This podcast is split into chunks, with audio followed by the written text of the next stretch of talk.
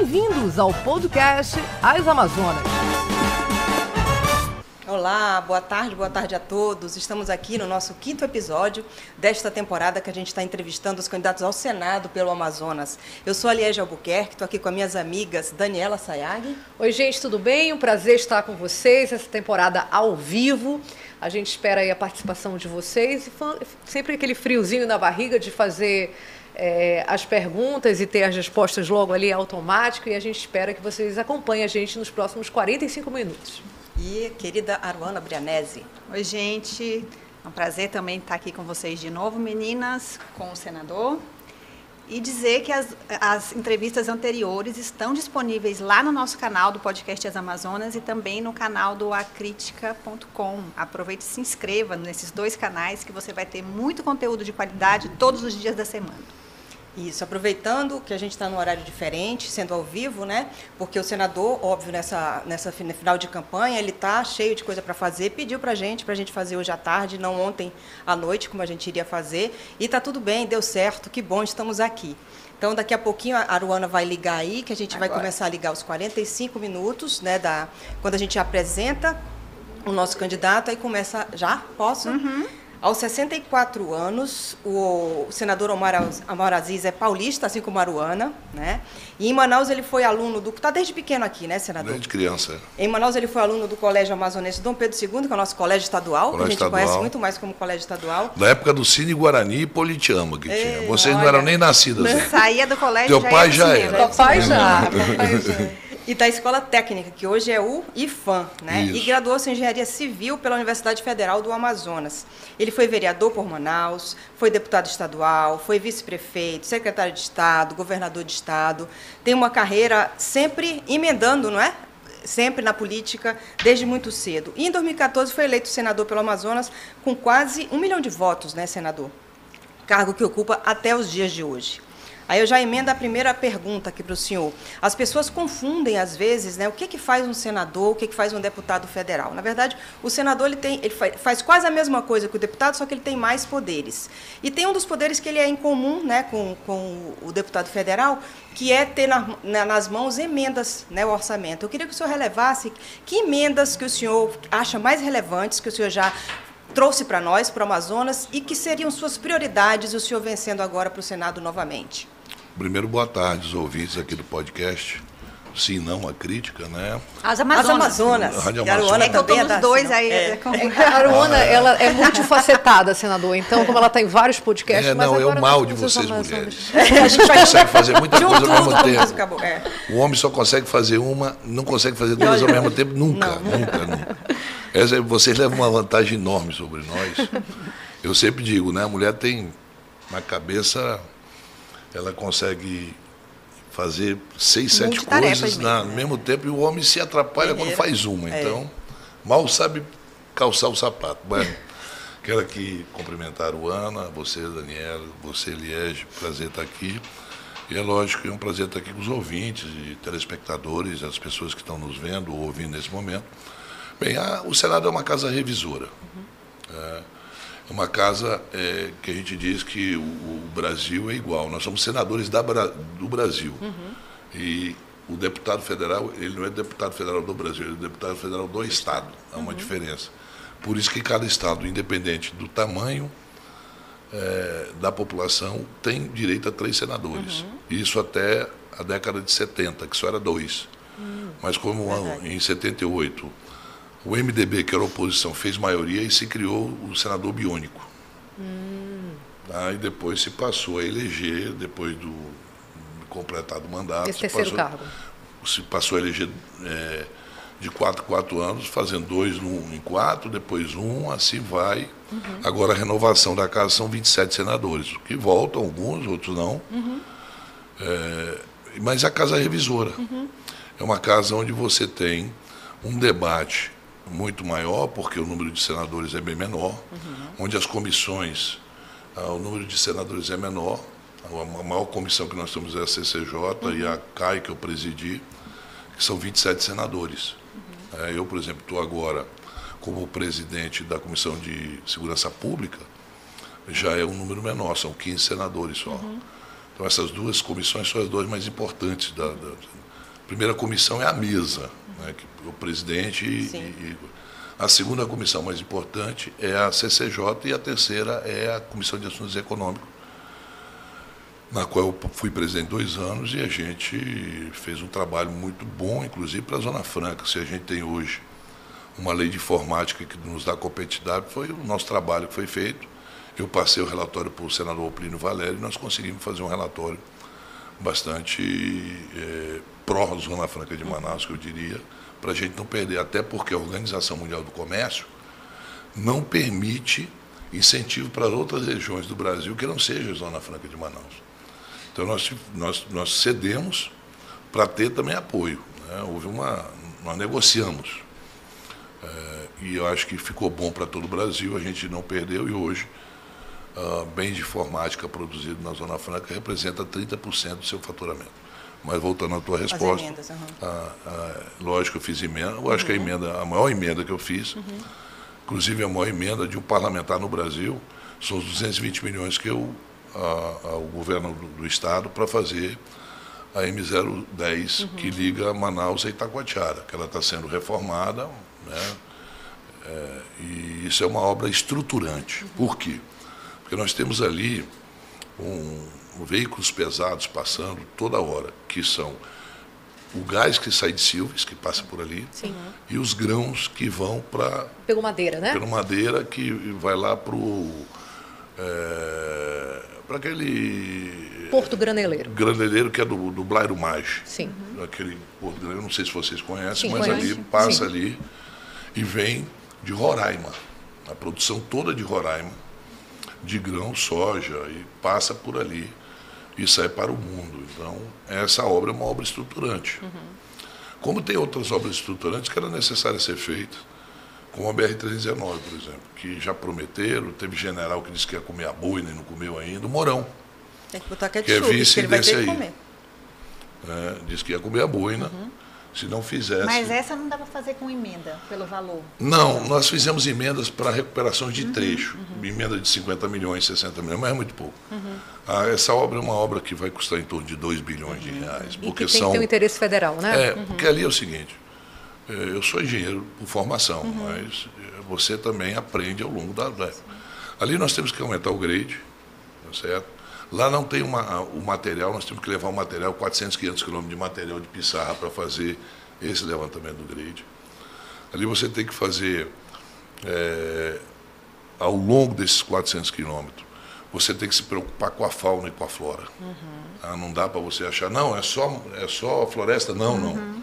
A fauna também é um requisito que nós temos que nos preocupar, Sim, porque ali atravessa todo tipo de, de animal. Sim. Quer dizer, se você não tiver os espaços necessários ao longo desses 400 quilômetros, você vai ter uma perda enorme. E a preocupação de abrir caminho para a grilagem, né? Que é algo também que. Sabe, Daniela, como eu conheço a estrada, você já fez matéria lá também, já. várias, porque o Felipe Dal era um apaixonado pra, pra pela causa, né? E fazia questão uhum. que vocês se metessem ali e tal. Então, a você, Daniela, Daniela Branche, outros Sim. repórteres, eu estou citando os que eu lembro pelo uhum. nome. Mas ele era um apaixonado. Toda vez que a gente sentava para conversar com ele ali naquela mesa dele, ele ia uma ia 319, 319, 319. Uhum. Ele tinha uma fixação. Por quê? Porque a gente, na nossa juventude, ele já um pouco mais. De uma outra geração, né? É. Mas a gente andou na estrada asfaltada. Uhum. Na década de 70, quando a Andrade Gutierrez fez a estrada. Inaugurou, né? né? Uhum. Ela era asfaltada, você saía daqui e embora para o Brasil afora. Uhum. Ali, é, nesses 400, nesse trecho do meio que eu falo, de um lado e do outro é charco. Então não vai ter grilagem porque não tem o que produzir. Não tem como produzir. Alaga, passa a maior parte do tempo alagado. E aí hoje, com o os mecanismos que nós temos de satélites, drones e tal, você fiscaliza se houver qualquer tipo de derrubada de alguma coisa. Mesmo assim, você tem que fazer o impacto ambiental, você tem que fazer os estudos ambientais sobre a região, volta a falar sobre a fauna e a flora, uhum.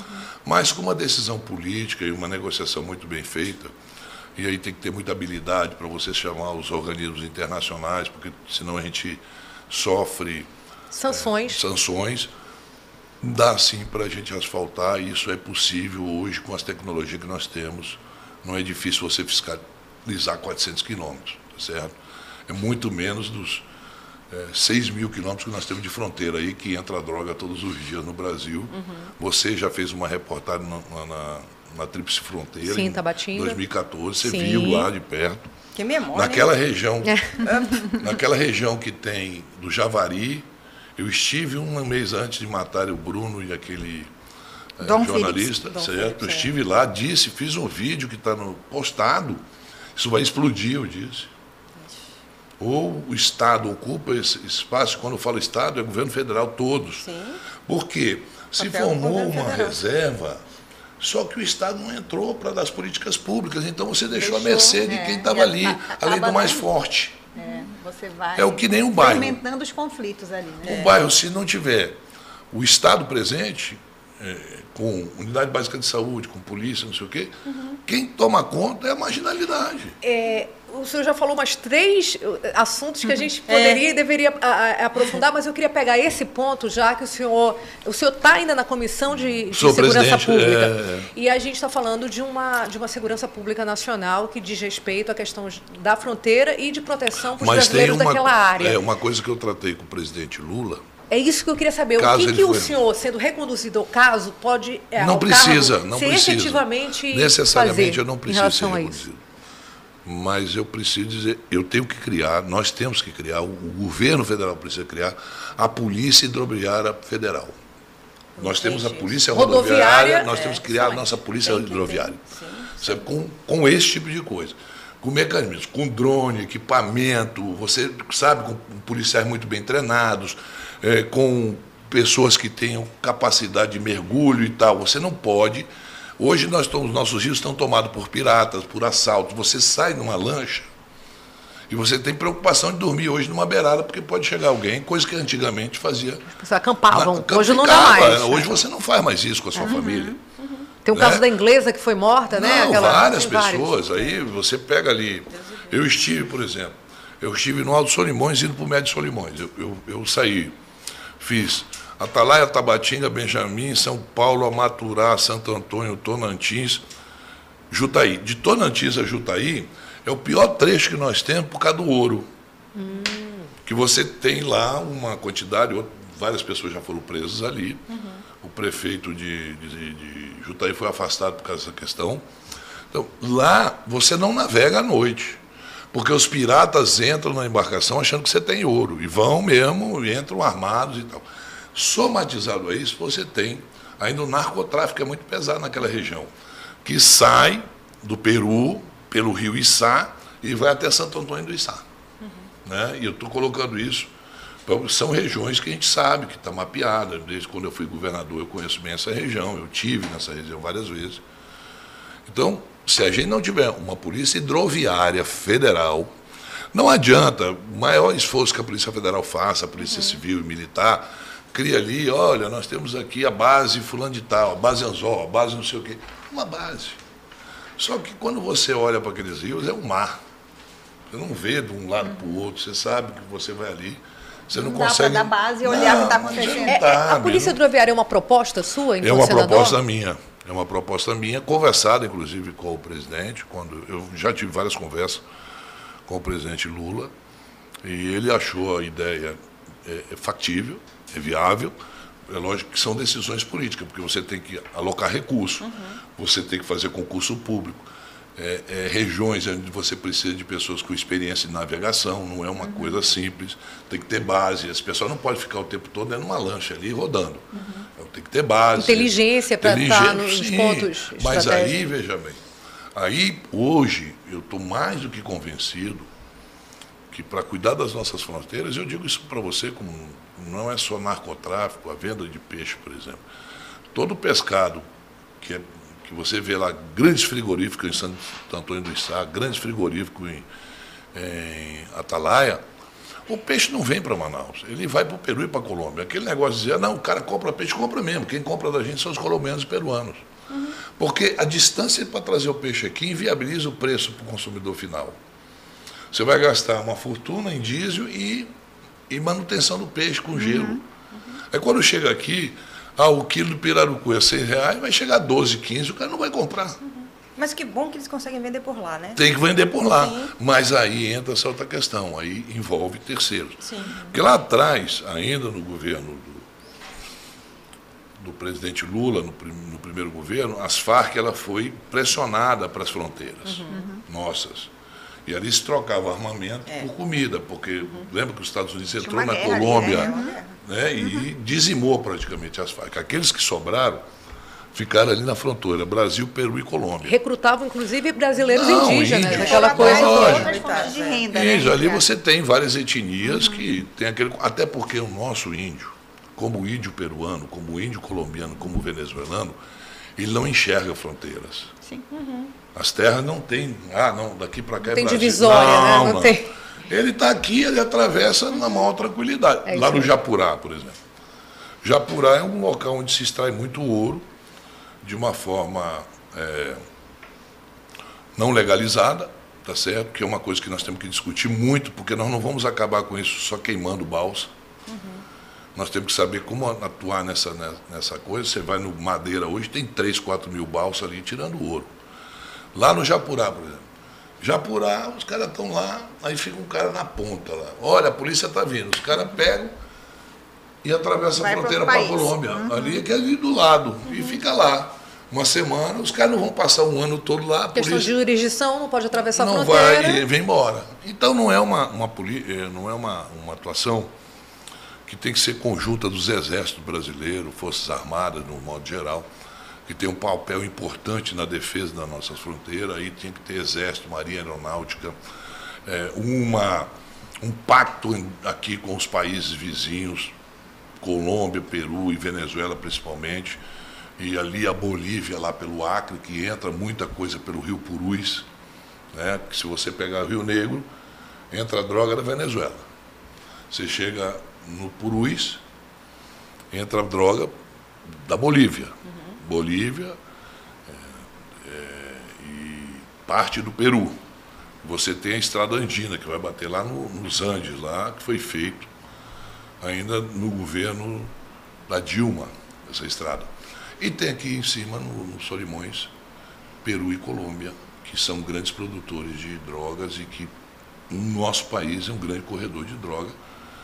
E geralmente, ah, prenderam uma tonelada. Quando a gente prende uma tonelada, passou mil.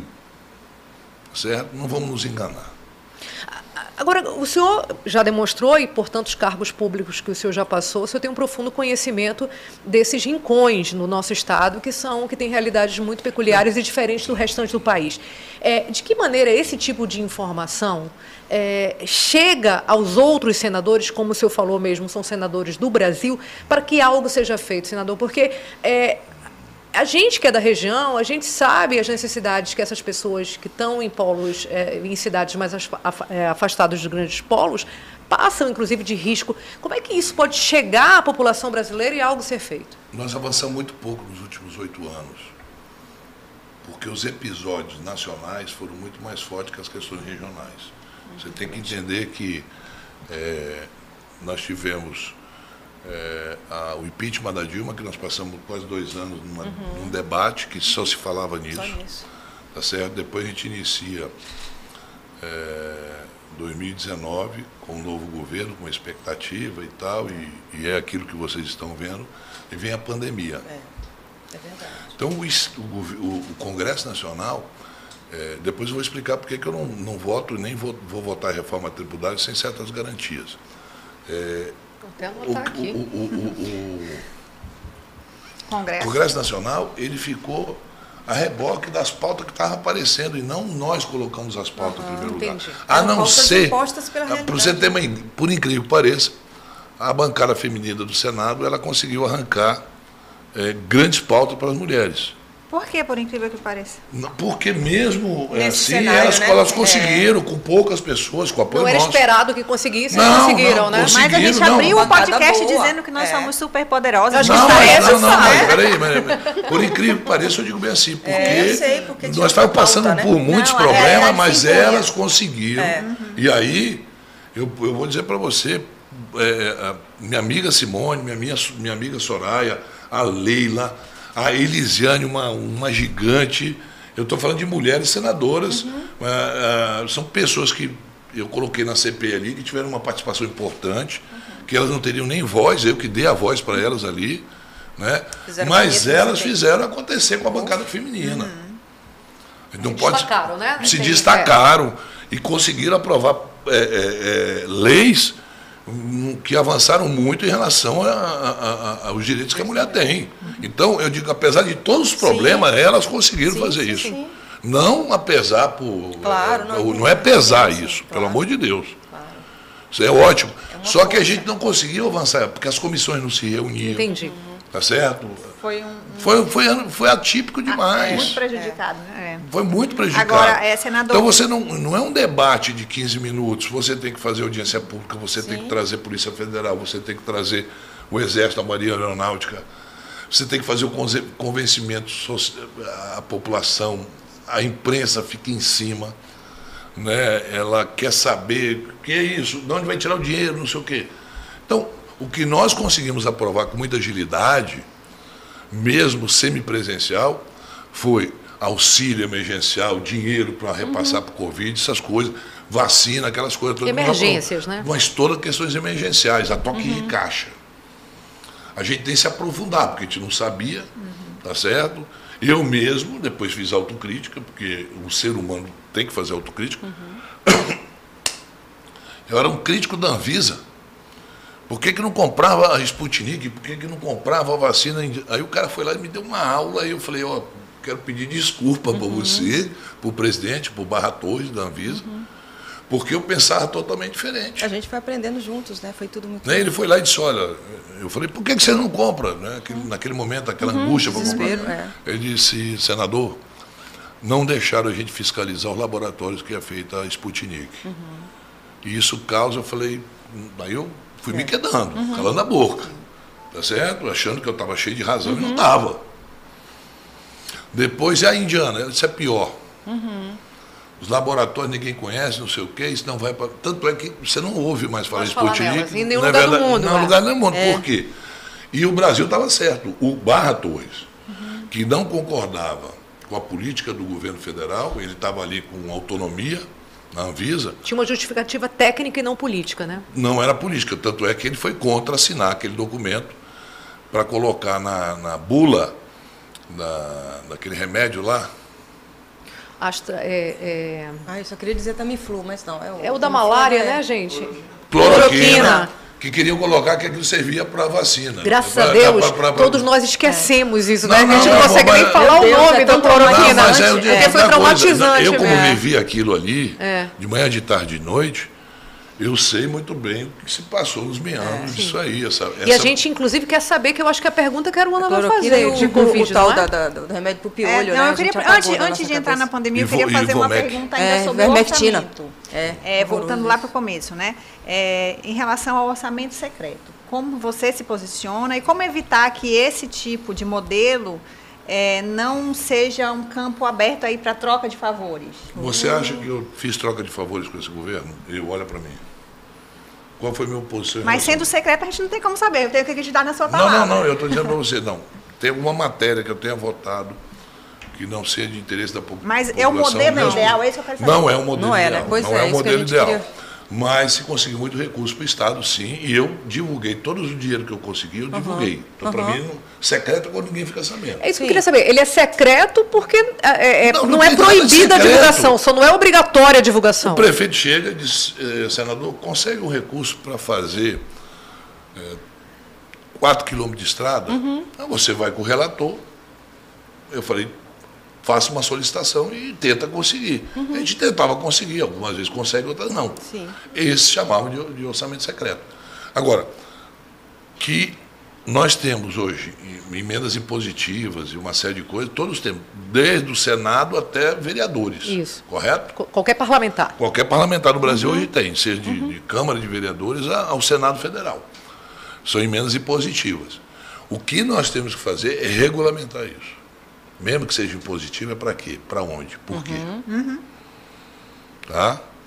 Porque, é, como eu consegui para todos os municípios, eu não, vários outros parlamentares não conseguiram para todos os municípios. Uhum. É, naquele momento da pandemia, para comprar máquina de oxigênio, eu consegui dinheiro, consegui é, recursos para fazer reforma de UTIs, aquelas são situações. Mas era uma situação atípica, nós não estamos mais numa situação atípica, uhum. nós temos que fazer planejamento. Nós temos no Brasil hoje, tinha esse número, hum, em torno de 10 mil obras inacabadas. Nossa. Várias escolas do, dessa política do FNDE feita pelo governo federal, ela, uma obra custa um milhão, o cara te dá 10 mil, tu começa a obra e depois não sai o resto. Aí está lá parada a obra. Uhum. Vai para o interior do estado e vai ver quantas obras estão paradas. Quantas creches começaram no governo da Dilma que não foram uhum. concluídas. O que nós temos que fazer é o seguinte, eu acho que o novo presidente, ele tem que dizer, não, vocês vão pegar parte do orçamento e nós vamos acabar as obras que tem nos estados. Uhum. Um exemplo, o Amazonas, o que, que tem inacabado uhum. aqui?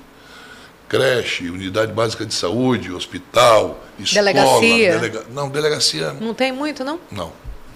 É porque o Ministério da, da, da, da, de Justiça, por isso que era bom o Ministério da Segurança Pública, o orçamento dele é totalmente contingenciado, não tem investimento na segurança.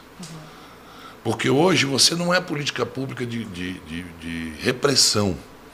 Você tem que fazer uma política pública de ocupação e prevenção. Uhum. Evitar.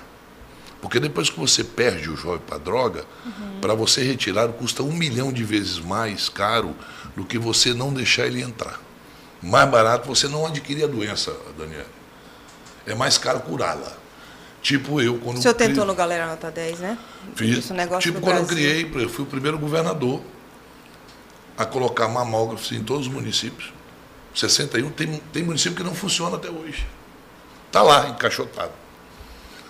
Virando obsoleto. Que é um exame preventivo para mulher extraordinário, porque. Nossa. Mesma coisa isso aí, a vacina. A vacina do, do, é. HP, do HPV é. também. Nós sabemos que o maior índice de câncer de colo é no estado do Amazonas, é. como também a tuberculose. O Amazonas também foi hepatite. pioneiro na sua gestão em relação e ao eu coloquei, é. que tinha uma data para vacinar, porque a mãe não leva. Não leva. Ela não leva porque não tem tempo, ela não leva porque ela não acha que aquilo não vai acontecer com a filha. Ela não leva muitas vezes por, porque ignora o, o, o, o perigo que a filha dela corre, uhum. tá certo? Ela ignora, não é maldade. Uhum. Então, nós tínhamos, uma vez por ano, fazer as doses direitinho e tal. Porque eu disse, olha, se a gente começar a tomar essas doses, em 15 anos a gente erradica é. isso do Amazonas e custa menos, porque você hoje internar uma pessoa no SECOM, Deus quando consegue, tá certo? O tratamento do câncer de, de câncer de colo de útero, ele é muito traumático para a mulher. Ela vai e queima, o, mesmo que aquela é, Cauterização. Não, é linear, como é o nome. Estou esquecendo aqui. É um procedimento. Sim. Que é um procedimento. Quem me convenceu foi, foi uma médica a doutora Mônica. Mônica. Ela, é... me, ela me levou lá o vídeo. Era Mônica Bandeira de Mello, ela, ela é grande. Da prevenção. É, ela é a grande. A Mônica foi na minha casa, me levou o vídeo. Né? Aí eu olhei lá, rapaz, o, o, o colo do útero da mulher, Cruel, do jeito né? que ficava, o pênis do cara cortado. Triste. Eu estou falando isso para vocês aqui, Sim. o que eu vi. Uhum. O senhor ficou sensibilizado não, com esse eu disse, rapaz, né? mas como é que pode ser? Né? Mas você não tem noção do sofrimento da mulher. É. E eu falei, tem jeito? Ele disse, tem, vacina. Eu falei, quanto custa a vacina? Nas clínicas particulares, 250 reais. Eu falei, mas aí o povo não tem condições de pagar. Uhum. Nós conseguimos comprar 60 reais em grande quantidade e nós vacinamos o estado todo. Uhum. Hoje, depois eu conversei com a Dilma, a Dilma veio no Teatro Amazônia, foi no dia que eu recebi um selinho da, da, da Unicef. É, da, da Hebe Camargo. Hebe. Ah, me deu um selinho. Disse, olha, eu tenho inveja. É um selinho, selinho inesquecível. Ah, né? um é. olha engraçado. Aquele beijinho que ela dá. A mãe falou selinho, é, eu achei Unicef, que era uma é. etiquetinha é. na, na Não, sua blusa. O famoso beijinho da Hebe. A revolucionária Hebe. É. Ela beijou minha boca mesmo. Foi ali na frente de todo mundo. Eu fiquei vermelha. Ela disse, olha como está vermelha. A Dilma disse, olha como ele ficou vermelho. Nesse dia ela lançou para o Brasil a HPV copiando o que eu tinha feito como governador. Uhum. Que foi ótimo. Uhum. Que hoje tem qualquer unidade básica de saúde uhum. vacina. Só Graças que não tem campanha. Não tem convencimento, é. né? Para as pessoas. Até a polio, veja bem, nós o presidente não acredita em vacinas, né? Por é. isso que não tem. Nós tínhamos erradicado, qualquer mãe sabe da importância de vacina da polio. A polio, eu sou um pouco mais um pouco não, bem mais é, velho que vocês. Na minha sala de aula tinha sempre dois, três alunos com, que tinham tido pólio, eram uhum. deficientes. Há um retrocesso. Pessoas deficientes. Braço, perna, você está me entendendo? Que depois, com, com o passar do tempo. Erradicou. Nós não, tive, não, não, não tínhamos mais pessoas deficientes por causa da pólio. Mas eu fui aluno do estadual, uhum. tá certo? E muitos amigos meus, colegas meus, professor meu, uhum. tinham tido pólio. Uhum. É, senador, é, falando em vacina, há sem dúvida nenhuma um retrocesso é, no Brasil em relação à vacina e as pessoas que nem a discutiam ciência. mais isso, a ciência. a ciência de modo geral, vacina é. especificamente, e as pessoas, os pais que nem discutiam se deveriam ou não vacinar os filhos, era uma coisa normal e uhum. convencional quando eu era criança. Hoje em dia as pessoas começam a questionar muito por uma questão de, de grupos anti-vacina uhum. e, e, isso ficou muito evidente agora durante o Covid. Diante é, eu estou um pouco assim agoniada com o, o tempo, né? Porque já falta pouco tempo para a gente Mas terminar vai, vai e a gente não tem como não falar de CPI de Covid, onde o senhor a, a, acabou é, sendo um dos protagonistas, se não o, o grande protagonista, como presidente da CPI. Eu queria que o senhor é, fizesse uma análise para a gente em dois sentidos. Um político, né, de que maneira essa sua exposição nacional lhe trouxe, inclusive, dividendos na sua vida política, é, é, de, de, de, ser um grande palco. A gente assistia a CPI como se assiste um capítulo de uhum. novela todos os dias, né? E aconteceu esse fenômeno de ter mais, inclusive, a, é, a TV Senado, mais uhum. audiência que muitas TVs abertas. E a questão técnica mesmo, né? os avanços que a CPI é, é, pôde levar. Então, eu queria uma autoanálise da sua questão política em relação à CPI e da CPI como um todo em relação às discussões nacionais da pandemia. Bem, veja bem, a CPI ela começa com o objetivo de investigar algumas questões e ela se aprofunda em outras, uhum. que não estava na nossa mira, mas que apareceu lá na hora. Por exemplo, o, o Fábio Van Garten, que anda com o presidente Bolsonaro, foi agora lá para o enterro da. que era o ministro das comunicações dele, que era secretário. Enterro da rainha, né? Isso. Ele leva um documento que nós não tínhamos e dá na mão do Randolph. E lá a Pfizer está dizendo que tinha encaminhado há meses atrás, dizendo que tinha vacina e ninguém respondeu. 81 e-mails. Por isso que ele entrou em contato, você está me entendendo? Né? Ele que foi intermediar, por isso que ele foi convocado. E quiseram prendê-lo, eu não deixei, porque eu falei, não, o cara vem aqui, dá uma, uma informação tão boa, é, tão importante como e sai é. preso, né? Sai preso e não tem. Uhum. Não, ninguém vai querer vir aqui e uhum. falar nada. É. Né? Então ele nos deu uma informação em que mostrava o descaso do governo federal na compra da vacina. Uhum. E, e, era o descaso. O presidente recebeu, uhum. o vice-presidente recebeu, o Braga Neto, que é candidato a vice, recebeu, que era o coordenador do, do coisa. O ministro da, da, da Saúde recebeu o, o Pazuello e recebeu o ministro da Economia e o embaixador nos Estados Unidos. Uhum. Não foi uma pessoa. O governo recebeu uma oferta de vacina e eles não deram é. importância. Aí nós fomos ver que eles tinham interesse em comprar a Covaxin. Uhum e queriam pagar adiantado. Aí tinha um reverendo que intermediava isso. Veja bem, situações que foram colocadas que não foi provocada pelo Omar. Fatos pelo contrário, é. É, quiseram convocar ah, o filho do, do, presidente Bolsonaro, quiseram convocar a ex-mulher, e eu disse, não, não vou convocar, não, não vamos colocar a família nesse meio. Tá certo? A briga política é uma coisa, mas entrar em família e botar ali, eu não quis, eu não deixei. Porque eu entendia que nós tínhamos que fazer as coisas. E aí, ao mesmo tempo que nós estamos trabalhando, o presidente começa a brincar com, com, com, com, a, com a pandemia. Não fui eu que imitei uma pessoa sem oxigênio que tinha acontecido aqui com os amazonenses. Não fui eu que disse que mandei as pessoas comprar vacina com a mãe. Não fui eu que disse que era, isso era uma brincadeirinha, uma doencinha, que ele era um atleta, não sei o que e tal, mas depois comeu um camarão, quase morre, você está entendendo? Não era então, e que não era coveiro, é, né? Tem essa aí parte você, Não fui eu também é, que é, criei o maior crime que foi cometido, que a gente não tem como mensurar a quantidade de pessoas que morreram por causa disso. A imunização de rebanho foi ele que criou uhum. e vai ser responsabilidade por isso, Daniel. Isso vai. é uma questão de tempo. Uhum. Não adianta o Aras e a Lindora fazer aquela brincadeira de, de, de arquivar. a investigação. Uhum. Não. Uhum. Mandaram arquivar a investigação. Não, não permitiram que se Nem investigasse. É. Surreal. Tá bom? É surreal. O Aras está de brincadeira, a Lindora. Aí você diz, pô, mas tu está falando isso. Estou falando, sabe por quê? Porque eu não tenho medo de nada. As pessoas achavam que eu estava, olha, o Omar não vai querer fazer, porque não sei. Se eu tivesse medo, se eu tivesse culpa de alguma coisa, eu não estaria aqui falando isso, de peito aberto. Então, a Polícia Federal foi proibida pela PGR, em nome e sobrenome dos dois, Lindora e Aras, de investigar. Quantas pessoas morreram? Ele dizer, não, vai, se contamina, porque depois tu fica imunizado. Não, não existe. Você pega uma vez, duas vezes, três vezes, dez uhum. vezes. O que imuniza, o que previne é a vacina, está provado. E aí foi um amazonense, sim, Daniela, que estava lá na presidência. Foi um cara que vocês colocaram lá no Senado que teve coragem, juntamente com os outros companheiros, de colocar isso a nu para o Brasil.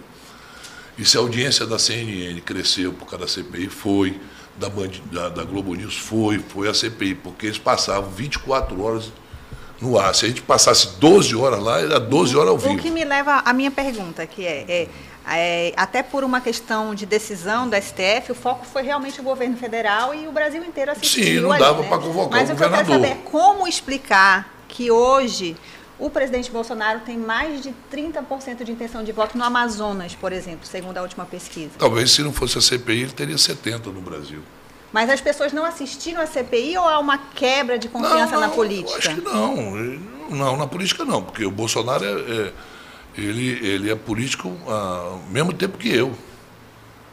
Ele, aliás, ele tem um mandato eletivo antes de que eu tive na minha vida. Eu tive o primeiro mandato que eu me elegi foi em 92. Uhum. Ele ganhou a eleição para deputado em 90. Então ele tem mais tempo de política do que eu e de que muitos parlamentares que estão governando esse país ou são deputados e tal. Então, a, a, o que aconteceu ali foi uma criminalização e ele consegue colocar é, uma pauta que estava incrustado no machista, no cara que é racista, no cara que se aflora agora, filho. Então não adianta, meu amor. É tipo você chamar a jornalista da CN Daniela, que é uma amiga nossa, que eu fui muito solidário a ela, de, de é, quadrúpede. É. Quer dizer, você chamar uma mulher de quadrúpede, em qualquer lugar do mundo, você seria rejeitado por 100% das mulheres. Não, isso não acontece. Então, é uma questão que eu respeito a Mas tem até mulher que vai, que vai votar nele, né? Não, não, tem até não. Tem a, a, minha pergunta é quase não, filosófica, mas, assim. Como, mas explicar? Você, não é uma coisa que eu vá discutir aqui e dizer tu está errado, está certo. Uhum. Uma coisa que eu não concordo é achar que bota o Deus em primeiro lugar. Deus deu livre-arbítrio para todos nós. Eu sou cristão. Deu livre-arbítrio para a gente fazer o que a gente quiser. Senão a gente era robô, ninguém pecava, ninguém fazia nada. Se a gente fosse tudo que não, Deus quer, não. Deus não quer que você se jogue do décimo andar. Uhum. Deus não quer que você se jogue da ponte. Deus não quer que você pegue um revólver e atire na cara de uma pessoa, que você mate uma mulher, mate uma criança, estupre uma criança. Não, Deus não pede isso. Então não pode dizer, foi Deus que quis, foi Deus. Não. É livre-arbítrio. E o livre-arbítrio, na democracia, é uma decisão de cada um e de cada uma, que a gente tem que respeitar. Não é porque a pessoa discorda de mim que eu vou ah, botar no paredão e fuzilar. Não, é democracia. O meu papel como político é tentar convencer e mostrar que ela tem equívocos. Uhum. Que pode ser feito autocrítica em relação ao pensamento. Eu já fiz, quem que não fez? Eu faço, falo isso publicamente. Eu, na minha juventude, quando estudante, eu cometi algumas injustiças eu era líder estudantil, lutava contra a ditadura militar, lutei contra, pela democratização desse país, pelas diretas já, apanhei, fui preso, tudinho. Eu ataquei pessoas que não eram nada daquilo que a gente achava que era. O Mourão, por exemplo, foi reitor. Ele era um homem decente, democrata, um homem bom. O, o professor José Lindoso, que foi governador, foi taxado de não sei o quê e tal. Era um erro uhum. da nossa adolescência e juventude aquele espírito de achar que a gente ia resolver o problema do mundo, era o revolucionário, que a gente era o que estava certo, que os outros não sabiam de nada. Sabe aquela família que se sacrifica a vida toda, o pai, a mãe trabalham e consegue colocar o filho numa universidade, Na primeira semana de aula, o filho chega em casa, já quer dar ordem na mãe, porque ele é mais inteligente, porque ele conseguiu fazer uma faculdade, o pai não. Era isso que nós éramos. Uhum. Agora, em relação a essa, a essa autocrítica, pulando um pouco para um outro episódio da história, que é o impeachment. O senhor já falou que não se arrepende. Não. Né? Disse no G1. Disse no G1 agora, há, há não, pouco tempo. Estou dizendo que pois não. Pois é, votaria igual. Por causa mas... que aquele momento, veja bem, uhum. o país estava indo uma situação irreversível, a presidente Dilma tinha perdido o controle e a governabilidade no país, vamos lá. Mas não foi golpe, não? Não, eu não entendo por golpe. Mas o julgamento foi mais político tá que técnico. Não, peraí. Isso, olhando para trás, um é possível dizer? Esse daí está fazendo muito mais arbitrariedade, mas não tem a mobilização que tinha contra a Dilma, correto? É. Aí é que está o problema. É, é uma questão é, de mobilização popular ou não. Ou não. Tem, ou não. Ali é. existia e agora, por incrível é. que Me possa parecer, não existe, não existe. tá bom? Pelo contrário. É. Se você for mensurar quem tem mais gente em, em atividade, a pessoa que, que com certeza está fazendo um dos piores governos da história do Brasil, ela, ela consegue aglutinar em cima de uma pauta que é da boca para fora. É Deus, pátria e família. É porque naquela época também tinha misoginia. Muito. Hum. Muito. Então, você colocava a Dilma como uma pessoa incapaz, que ela não tinha mais capacidade. Ridicularizada, né? É, várias vezes ridicularizada, você está me entendendo? E aí, sinceramente, Daniela, todo respeito a vocês, profissionais da imprensa, nós temos que dar uma contribuição, porque quem faz, fazia chegar na população não era o Twitter, não era o Face, não era o Instagram, era a imprensa nacional. Uhum. Que momento algum tem um editorial dizendo que aquilo não era correto, que aquilo não estava certo. É momento algum. Pelo contrário, o cara cobria e mas panelaço. Isso, mas isso hoje, em relação ao Bolsonaro, a imprensa faz e não, é. não adianta. Eu acho que realmente o Mas peraí, porque lá atrás. De novo, não, digo, misoginia. Não, peraí, não tem mobilização. Uhum. Mas a imprensa, a imprensa é crítica. Rapaz, ao pararam o Brasil é por causa da minha passagem, pessoal. Você não lembra aqui 2013. aquela marcha? Uhum. Lembra aquela marcha? Não é pelos 20 Que o ex-prefeito é foi bater na minha casa. Lembra? O ex-prefeito foi bater na minha... Se tremia todo com medo. Se tremia por causa dos meninos. Lá eu que negociei com os estudantes, eu era governador. Porque aqui também tem gente que não era para andar na rua. Tem gente que fez vara para enterrar os cadáveres. E foi para o Rio de Janeiro, foi para São Paulo se tratar. Veja a diferença do prefeito Davi Almeida.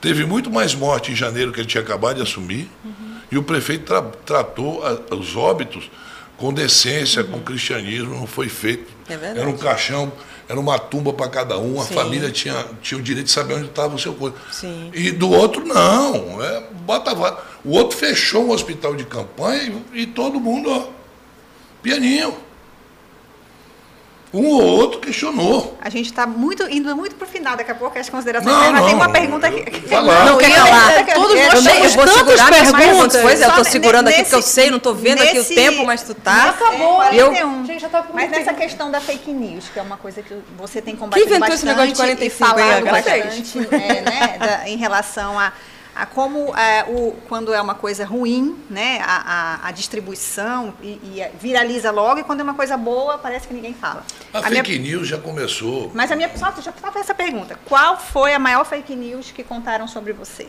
na sua Contra opinião? Uhum. Ah, muitas. Mas a maior, a pior, que te incomoda, é, aquela que. Ah... Não, não, não é que, que me incomoda, não. O que, o que me incomoda é o seguinte: é a pessoa. Sabe o que me incomoda numa, numa matéria? É uma fonte. Isso é um jornalismo que não pode existir. Isso é um jornalismo de. Aquela fonte em off. Em off. Fonte. Uma fonte diz que o Omar Absurdo, esteve... eu acho, fonte Pô, off. Pelo amor de Deus, é uma fonte. Tem cara de invenção um pouquinho, não, né? Não, cara não, completamente. Porque a fake news começa já com Jesus Cristo, né? O, os judeus, na época que quando ele invade o templo, quebra tudo, eles fazem uma fake news, Jesus é crucificado. Então, longe a gente se comparar de Jesus. Uhum. Mas a fake news já existia naquela época de uma forma que era propagada ali boca a boca. Uhum. Era aquela, aquela rádio cipó que nós chamamos uhum. aqui na, na, nossa floresta, porque o cipó se comunica, né? Sim. Então é a rádio cipó. Naquela época, não sei, era, era areia do deserto que. Então, a fake news já existe há muito tempo. Uhum. Mas uma coisa, por exemplo, que eu roubei 260 milhões. Não tem a menor possibilidade de ter feito isso. Isso que o cara, eu não sei nem quanto essa pessoa recebeu. Que o contrato foi meu. A, a empresa, ela entrou no governo, primeiro o pagamento dela já tinha saído do governo há cinco meses. Uhum. Eu não era governador do estado quando a empresa entrou. Não era. Mas não foi Você está falando da Maus não, Caminhos, é, então. É lógico, eu falando da, mas eu falo da Maus Caminhos. Uhum. Aí vem um irresponsável de um juiz que não era nem do caso, que depois foi retirado, faz aquele, aquela pirotecnia toda contra a minha família, eu tive que engolir aquilo, sofri muito, você está me entendendo? Uhum. Aí vem o, o, o, o, o TRF e disse, não, o cara não era nem, não, não tem nada a ver. Uhum. Mas depois, filha, é o tipo da coisa. Depois que joga a tinta em cima de você, é difícil lavar. Quantas vezes você já teve que repetir? É. Não, não sou réu. É. Não, mas eu não. É. Hoje em dia, sabe o que, que é? Não é questão. Não, eu sou, não sou réu porque eu não sou mesmo. Pois é, Vocês é, são jornalistas. É hora. simples, é só entrar e ver que não sou réu. Sim. Mas não. Ei, eu não tive que enfrentar só aqui. Quando eu assumi a presidente da CPI, foram vasculhar minha vida toda, uhum. me, me, me, detonaram, passaram a me respeitar pela minha postura. Uhum. Tá certo? Não teve nenhum político do estado do Amazonas que deu mais entrevista à rede nacional do que eu. Uhum. Nenhum.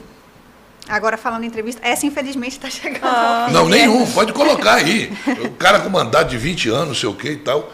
Eu, aparições de eu passar uma hora dando entrevista para uma rede nacional, eu, as pessoas me procurando. Eu fui para eu fui para São Paulo por, por apoio que o Solidariedade deu, não estou brincando.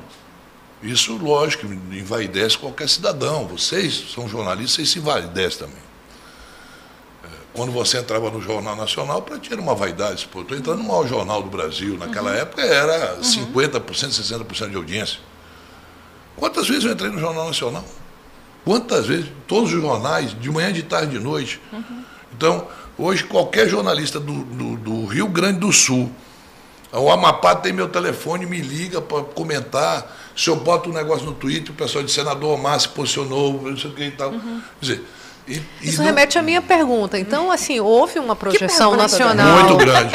Né? E que grande. o senhor acabou respondendo sobre os efeitos da CPI, grande. não, mas não para a sua você, vida. É, se você pessoal. for e, e, ficar na Avenida Paulista comigo. Eu... O senhor, inclusive, é, é, é, a última, a última mesmo que eu vi ontem, que foi do Durango, né? É, é pesquisa. pesquisa da perspectiva é, coloca o senhor com uma larga vantagem na frente. Por isso o desespero o do candidato. adversário. É, o senhor, é, é, ao que pese toda a sua carreira política, o, teu, o senhor ter sido governador, um senador atuante ao longo dos oito anos, mas o senhor acredita que já nessa reta final desse seu mandato, ter presidido essa CPI, essa visibilidade toda, interferiu nessa visão que o amazonense, o seu eleitor, tem a seu respeito? Contribuiu.